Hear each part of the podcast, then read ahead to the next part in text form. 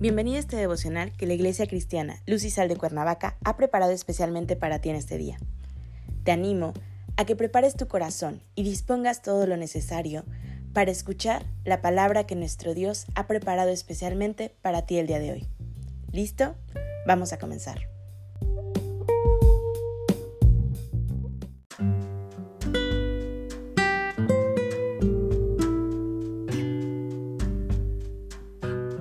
Hola, ¿qué tal? Es un gusto saludarte el día de hoy, bienvenido. Recuerda que estamos en nuestra serie ¿Cómo descubrir la voluntad de Dios? Nuestro tema de hoy es Dios es amor. Hoy te voy a pedir que tomes tu Biblia y me acompañes a Primera de Juan, capítulo 4. Leeremos del versículo 11 al 12. La palabra del Señor dice, Amados, si Dios nos ha amado así, debemos también nosotros amarnos unos a otros. Nadie ha visto jamás a Dios. Si nos amamos unos a otros, Dios permanece en nosotros y su amor se ha perfeccionado en nosotros. Amor es un concepto recontrar conocido en el mundo y vive en la boca de casi todo el mundo, de una u otra manera. Todos tenemos la noción de lo que es o debiese ser el amor. Todos hemos hablado alguna vez del amor incluso hasta el más rudo e indomable. O nos hemos sentido tocados por esa llama del amor y sentimos que flotamos. Sin embargo, las palabras, al igual que las personas, se enferman y se vuelven objetos de confusión. Esto también pasa con el amor como concepto.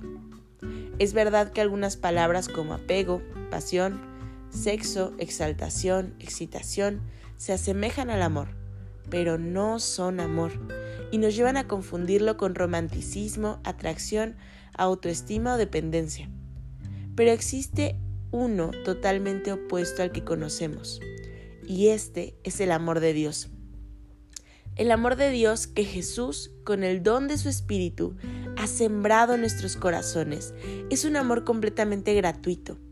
Ama sin interés, sin esperar nada a cambio no ama solamente porque es amado o por otros motivos incluso buenos como la amistad humana. Ahora, ¿cómo va a conocer a Dios este mundo malvado en el cual vivimos?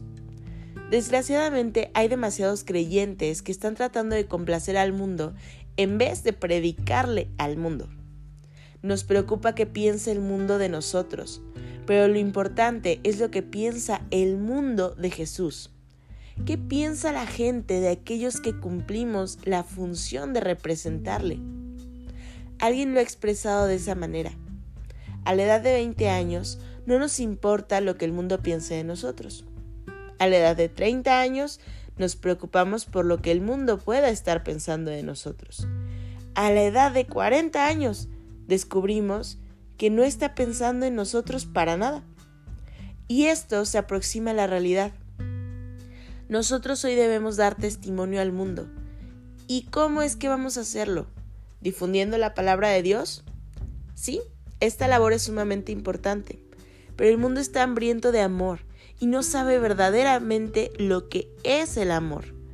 La gente tiene varias formas de diferenciar las clases de amor humano y aún muchos lo identifican directamente con el sexo, pero no saben nada acerca del amor de Dios no saben lo magnífico y extraordinario que es Dios, pero Él puede manifestarse en nosotros y así hacer llegar su amor. En el versículo 12 del tema que estamos leyendo, termina diciendo, y su amor sea perfeccionado en nosotros. Su amor está siendo desarrollado en nosotros. Experimenta un crecimiento dentro de nosotros. Pero el mundo no está viendo lo suficiente de este amor, y sin embargo lo ha visto en la vida de muchos creyentes. Y si no nos queda claro el amor de Dios por nosotros, ¿qué tal este acto de amor que no tiene otro igual? Juan 3:16. Porque de tal manera amó Dios al mundo que ha dado a su Hijo unigénito para que todo aquel que en él cree no se pierda, mas tenga vida eterna. Hoy quiero animarte a que realmente podamos revelar el amor de Dios a nuestro prójimo, a que seamos hombres y mujeres capaces de extender una mano amorosa, una mano de misericordia, la misma mano que recibimos de parte de Dios. Padre Celestial, en el nombre de Jesús, Señor, te damos gracias en este día.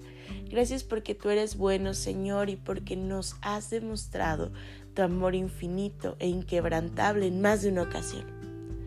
Hoy, Señor, te pedimos que sea tu presencia con nosotros, que no te apartes nunca de nuestro lado. Danos de tu gracia, Señor, en todo momento. Y abrázanos, Señor, con tu amor fuertemente. De la misma manera en que permítenos, Señor, y llévanos a abrazar a nuestro prójimo con ese amor. En Cristo Jesús oramos. Amén.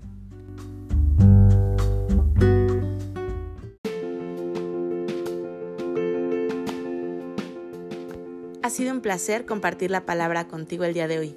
Te animo a que no te pierdas ni un solo devocional de esta serie. Te espero aquí el día de mañana. Y recuerda, conecta con Dios.